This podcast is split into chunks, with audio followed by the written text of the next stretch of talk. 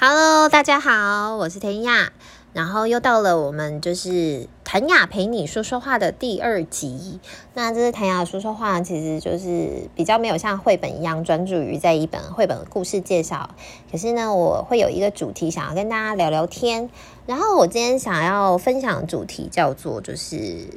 做 Podcast 到底难不难？还有为什么我要做 Podcast 这件事情。然后后面我还会分享一下，就是我自己最常收听跟蛮喜欢的几个 podcast 节目的分享。那我觉得我自己本身以前是有听广播习惯的，所以我还蛮习惯，就是我在做事情的时候有一个背景的声音，或者是他一个就是你知道陪伴的人声，然后我会很常喜欢听不同的节目，甚至以前念书的时候，我也很喜欢广播节目陪我一起念书。那现在就是面临到如果有些时间上不一定能配合得来，或我有时候就是可能在工作，那我可能就。不一定有办法，就是都能收听得到这些节目，所以我后来就发现，诶，Podcast 是我今年才知道的一个新东西，然后也是透过人家介绍的。就我有一个很好的朋友，他就在做 Podcast，然后我就诶跟他问了一下，说，诶，做 Podcast 难不难？那我就先从他的节目开始听了。他的节目呢，虽然就是只是呃一个两个女生在分享她们自己在国外就是读书啊旅游的经验，可是却很意外的能打动我，就像你在听一个朋友在讲话。那这些节目呢，后来就从他们开始，我就听了很多不同类型的节目，我就觉得陪伴了我度过了一个就是我。去年刚去年一个很难过的一个阶段，因为我那时候就是失恋嘛，所以就哎、其实还蛮孤单的。可是因为我不能说因为有了 podcast 的关系，但是真的就可以让我哎、有很多的一个不同的管道去听我想要听的很多很多的故事。然后呃，现在 podcast 的类型也越来越多，然后节目也越来越多，是有非常非常多可以选择的。所以我今天也会分享我最喜欢的。那我觉得 Podcast 的好处呢，是很适合我这种就是以听觉型在吸收新知的人，比起坐在那边看 You YouTube 啊，就是眼睛还要这样看着，或者是有时候画面还要开着，我实在觉得有点麻烦。我喜欢一边做事情的时候呢，一边听这些事，就是呃有一些故事，或者是有一些的那个学习的东西，然后可以感觉好像比较不浪费时间，可是我就会。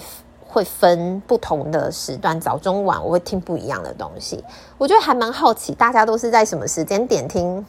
我的节目啊？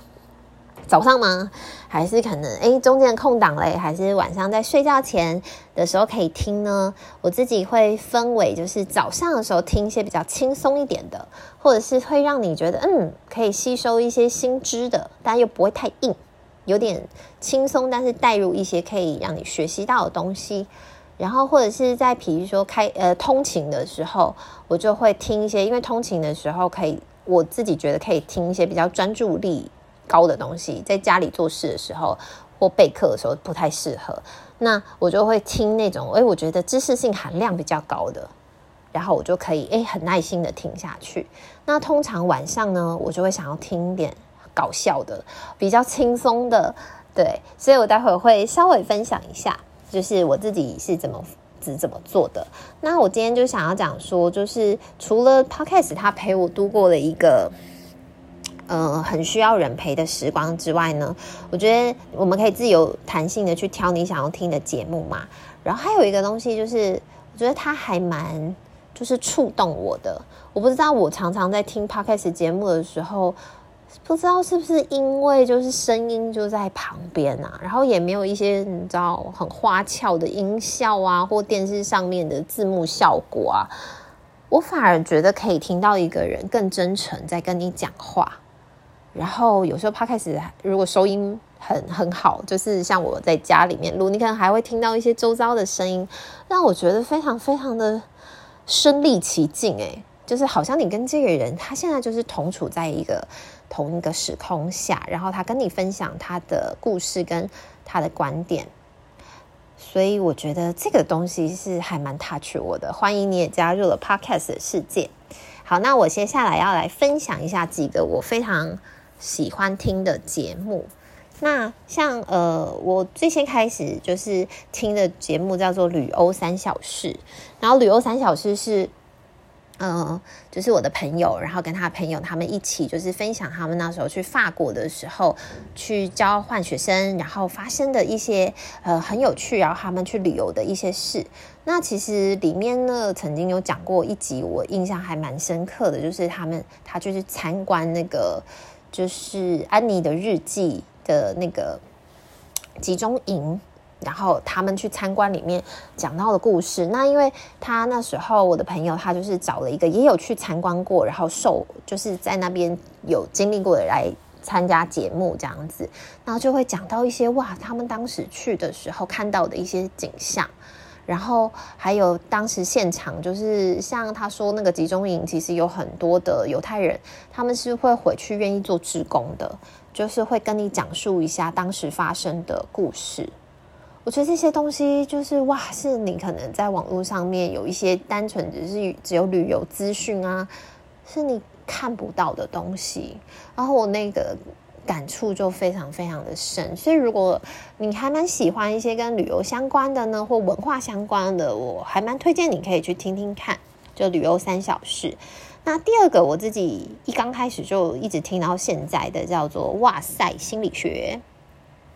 哇塞心理学是。还蛮长，就是在榜上有排名的，所以就是我自己对心理学很有兴趣。然后他们里面的介绍呢，也会针对不同的主题，比如说一些生活发生的事情，然后还有呃，可能有一些是跟女性，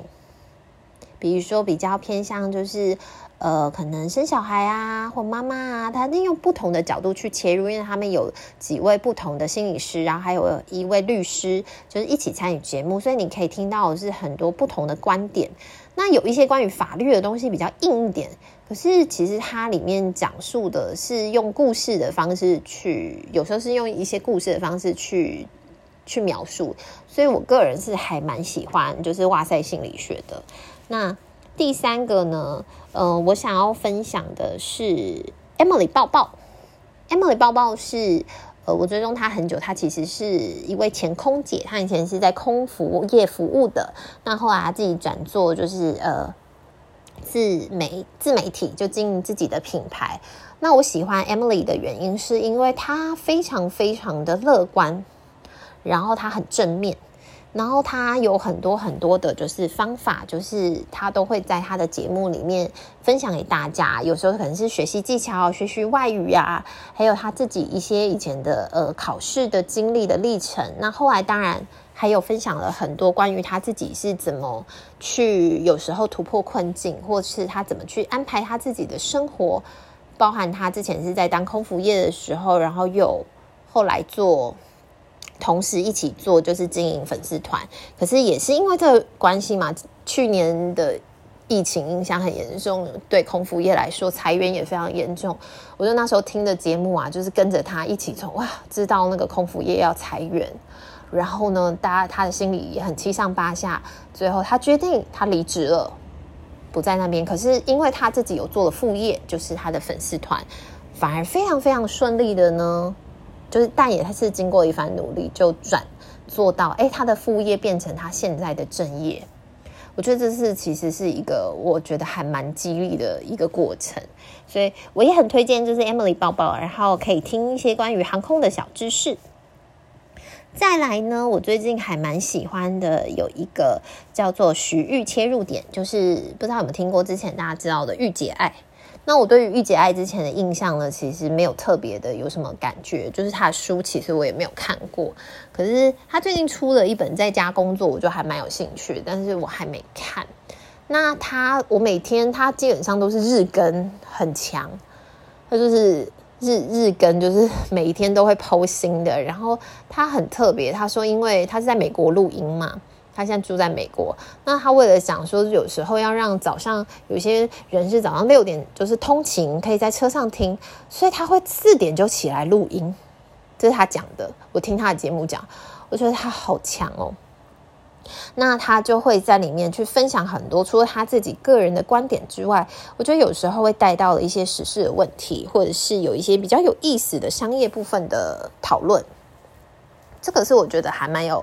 蛮有兴趣的东西，像他他最近分享的那一篇，我就还蛮有趣的，我就想，哎，拿来分享给我学生，就是说，哎，如果你有五百呃五块钱的美金，就等同于台币的一百五十块，你要拿它来做一个创业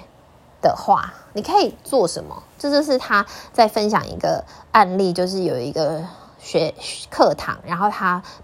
给每一组一百五十块，你要想说利用这一百五十块，你要而是台币一百五十块哦，你要怎么样能将这一百五十块发挥到最大值？就是他讲的，就是呃，如何做到你可以利用这个一百五十块去创造最大的部分，在有限的时间里面，那你就可以看到很多人有不同的 idea 跟想法。我就觉得这种题目很有趣诶，然后我也看到了他有分享很多不同他们的学生的做法。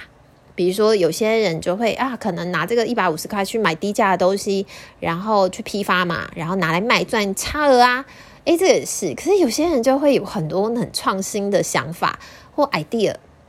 然后我就很想给我学生做做看，就是诶，你们如果有这个，我们就来讨论一下。我觉得就是这个也是一个还蛮有趣的议题，然后也可以跟他们分享一下。那也许会激荡出不一样的火花。我还蛮喜欢跟学生讨论这些很有趣的主题的，就是收集变成我上课可以教学的资讯来源之一。诶，这样子就是又得到了新知，又可以帮助我的工作，就是变得诶更有趣一点。所以我还蛮建议，就是如果你想要获得一些新知，然后他的讲话也不会太讲到很艰涩的东西，可是却可以得到一些新呃新闻时事，有一些啦，就是他。自己挑选过的，我觉得你可以考虑一下。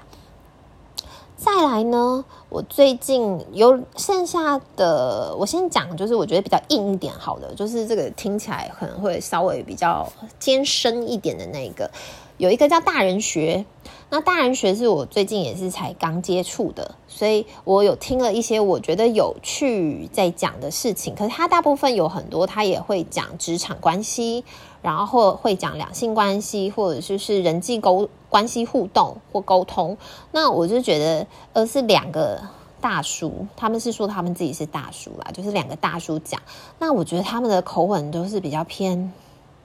直男，可以这样讲吗？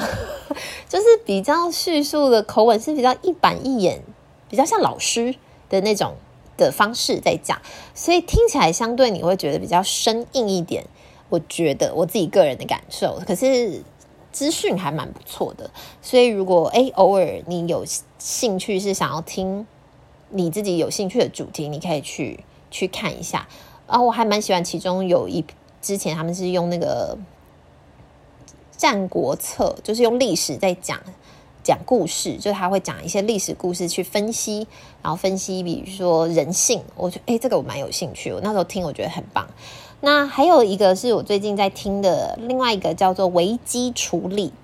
危机处理，他我听起来是一位顾问。然后他就是帮他的客人处理危机的发生的一些事情，那他们会经过改编，把一些故事整理过后，分享他们处理到的一些状况。那这个有些内容就非常非常的，我觉得非常非常的不可思议。然后听了有些还蛮感动的，那有一些会学习到一些处理事情的技巧，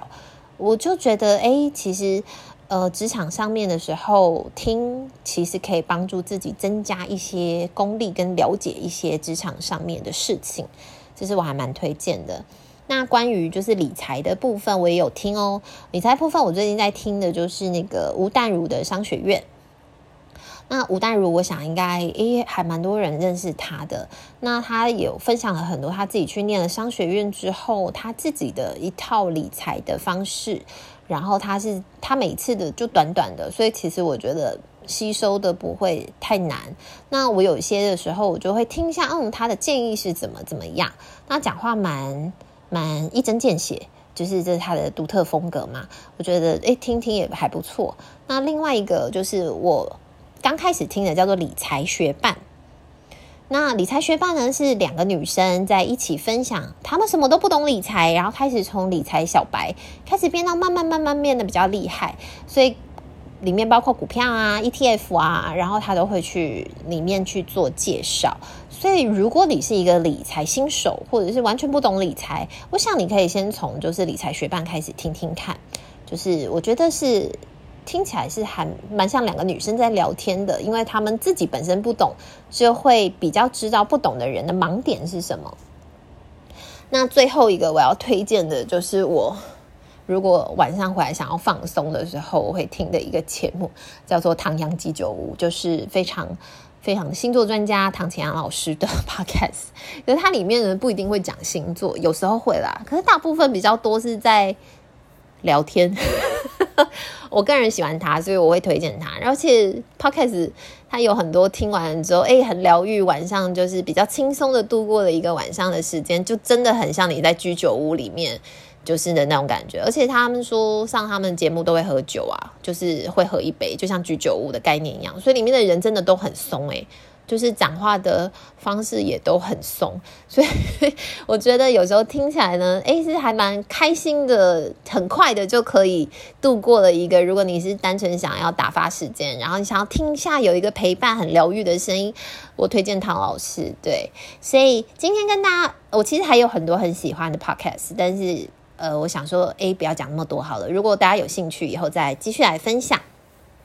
那这是今天的呃，谭雅萍说说话，分享我最喜欢的 podcast。希望我我想在做我自己喜欢的事情，是我真的能感动到我自己。我觉得做 podcast，我听 podcast 是真的能帮助到我很多，touch 到我很多，陪伴到我很多。然后我也希望把这一份的感动，跟我平常在听的 podcast 分享给你们。